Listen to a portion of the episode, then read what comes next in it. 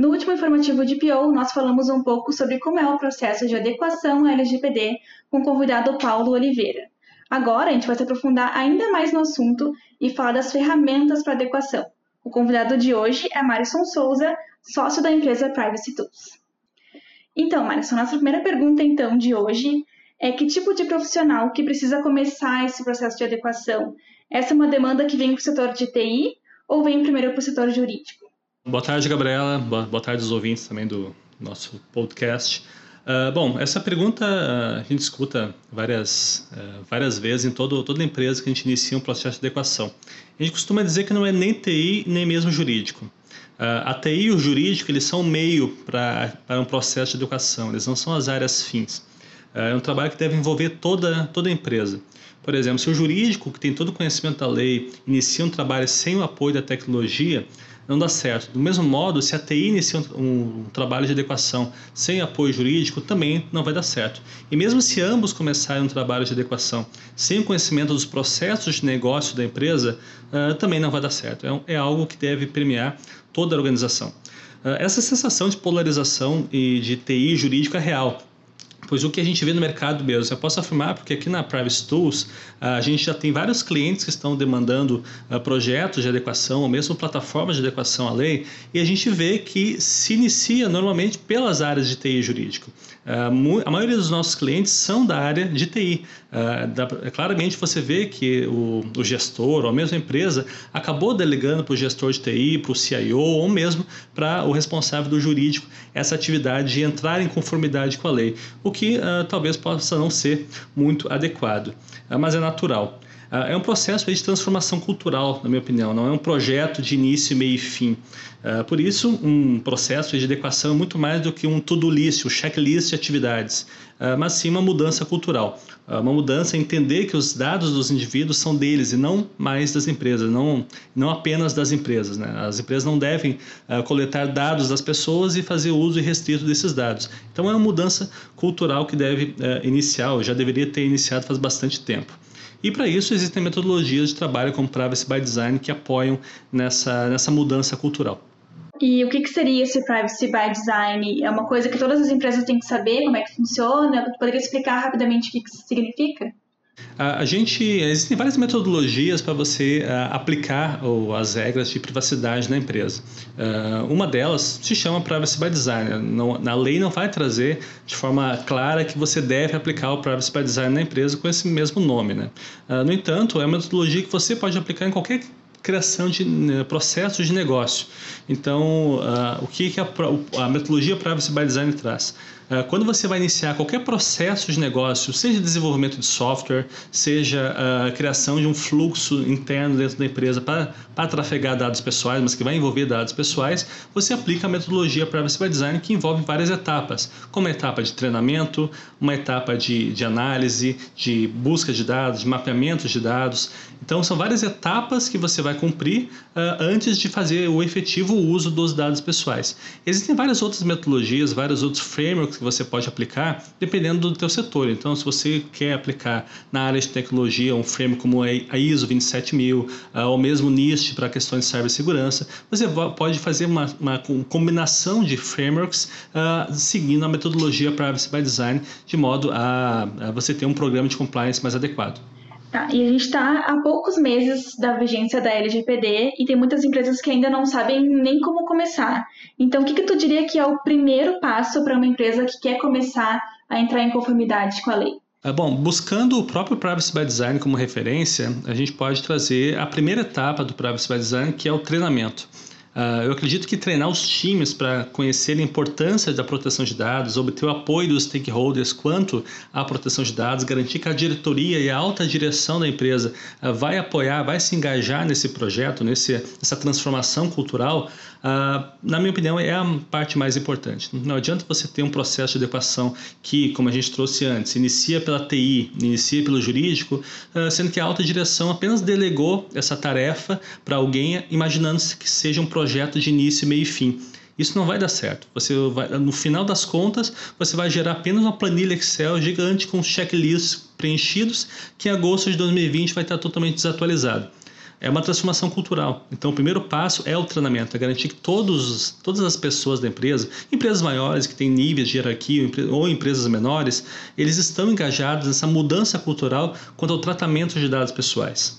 Ah, mas então a gente vai esperar todo mundo estar treinado para iniciar um projeto de equação que a gente tem menos de sete meses para concluir? Obviamente que não.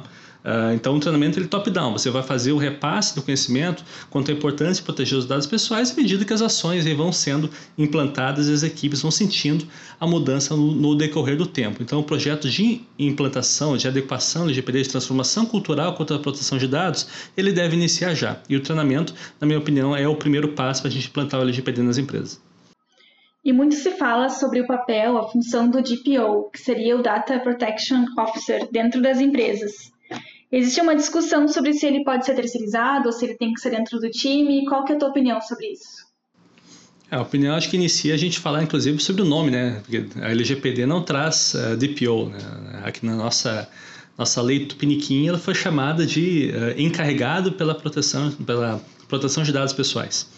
Uh, então, é uma tradução, mas se você buscar no LinkedIn por encarregado, ninguém está colocando esse nome né, no, no seu no cargo, no seu perfil.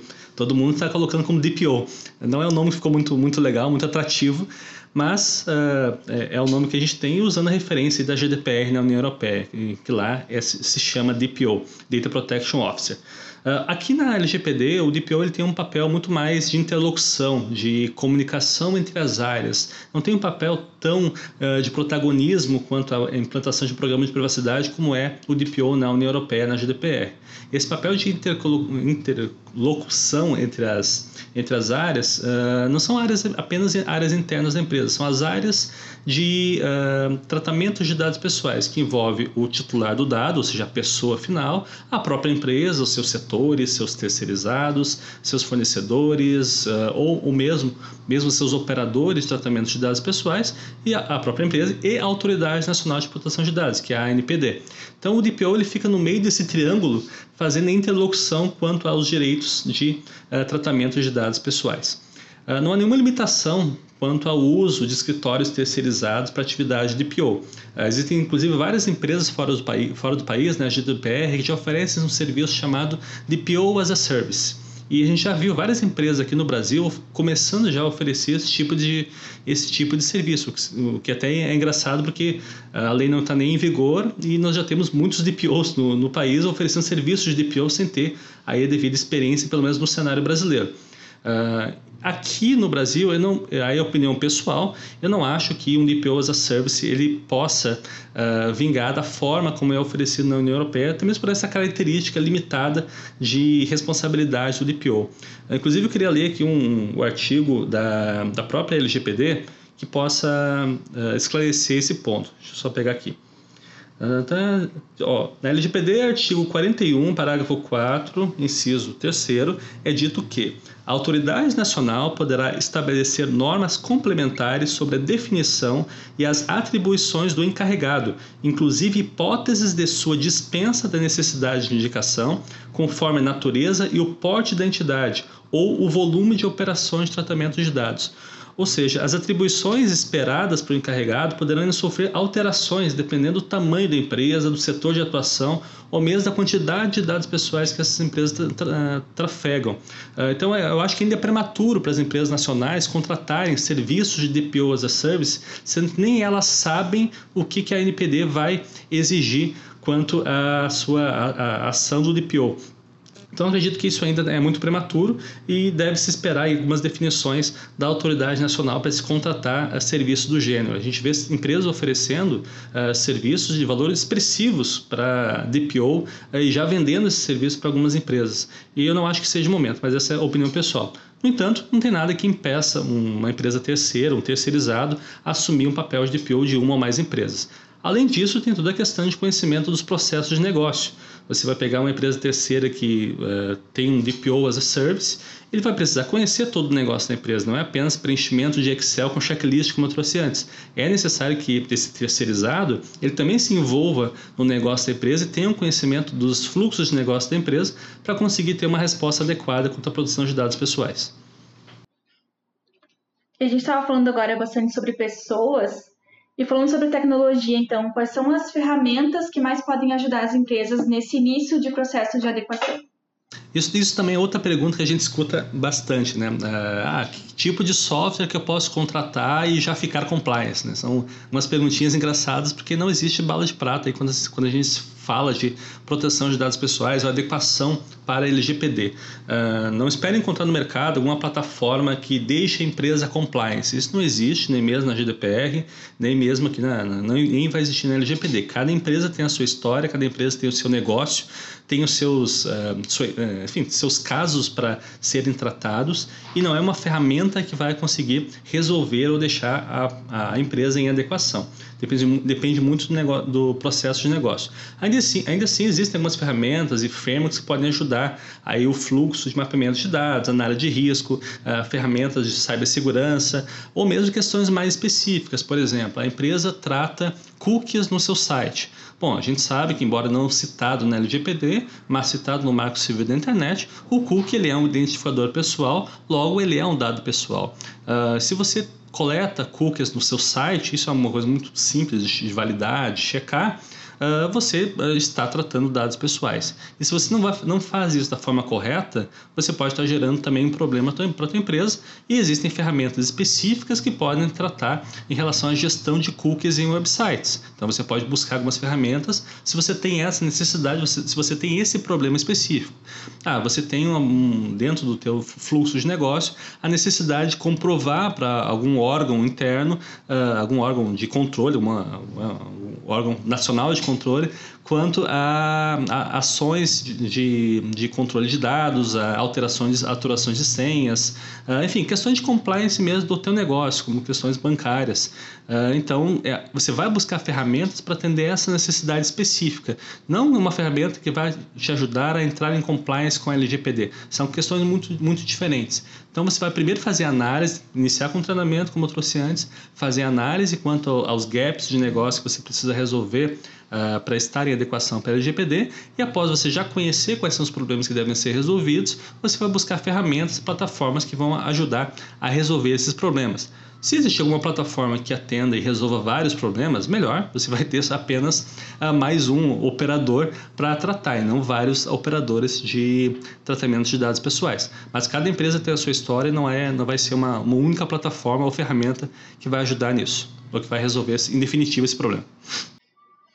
A gente já falou sobre então as ferramentas de conformidade com a lei, mas cada empresa vai utilizar várias outras ferramentas, seja de marketing, de vendas, ou de TI mesmo.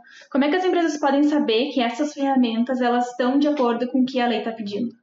Na, tanto na LGPD quanto na GDPR existem uh, tipos né, de empresas. A gente classifica as empresas dependendo do seu, da, sua, da sua atuação. Uh, a empresa, quando ela atua como controladora, Uh, ou seja, como controller, como detentora dos, do, do, das regras quanto ao tratamento de dados pessoais, é ela que define quem são os processadores, no caso da GDPR, ou os operadores, no caso da LGPD, que vão poder ter acesso aos seus dados pessoais e fazer uso disso.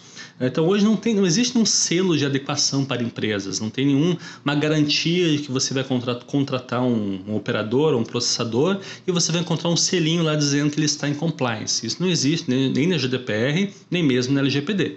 Existem, claro, várias empresas, muitas lá, lá fora, que já estão, que já oferecem há muito tempo os selos de adequação para você colocar um selinho no teu site eh, indicando que você passou por um checklist específico daquela empresa quanto a, a alguma adequação específica. Isso já existe uh, tanto em questões de cibersegurança quanto eh, PCI, enfim, existem vários, uh, vários frameworks que já entregam alguns selos formados por ou criados por empresas privadas. E na GDPR também já tem várias empresas oferecendo, na LGPD a gente já viu algumas, alguns movimentos nesse sentido. Agora, algo oficial, na, de acordo com a lei ou com o próprio país, indicando que a empresa está em conformidade ou que o software está em conformidade, isso você não vai encontrar. Vai muito mais da, da empresa estabelecer suas garantias contratuais com esse operador ou com esse processador para que ele vá, uh, vá conseguir respeitar a proteção de dados pessoais ou, e também que a empresa consiga garantir que ela possa fazer due diligence nessas empresas ou nesses softwares para ela mesma poder ter a sua garantia, poder checar uh, se esse contratado possui aí o, sua, o mínimo de garantias técnicas para a proteção dos dados pessoais. Na União Europeia existe um site chamado gdprtracker.io. Uh, ah, você pode acessar esse site, ele é gratuito e ele uh, é uma comunidade gratuita que eles uh, estão classificando vários softwares e empresas ao redor do mundo quanto a nível de conformidade aos seus uh, frameworks globais de privacidade e proteção de dados. Então, iniciativas como essa, gratuitas, imparciais e totalmente independentes, que visam classificar softwares, classificar as empresas, podem ser bem vistas e pode ser também um motor para que as empresas uh, corram para estar realmente em conformidade, não apenas parecer em conformidade. Então, obrigada, Marison, pelas dicas. E o terceiro episódio do informativo de PO fica por aqui. Se você ainda não ouviu os últimos episódios, nós temos os convidados Lucas Leite e Paulo Oliveira lá no Spotify. E também você pode conferir os links diretos na aba Materiais do site privacytool.com.br.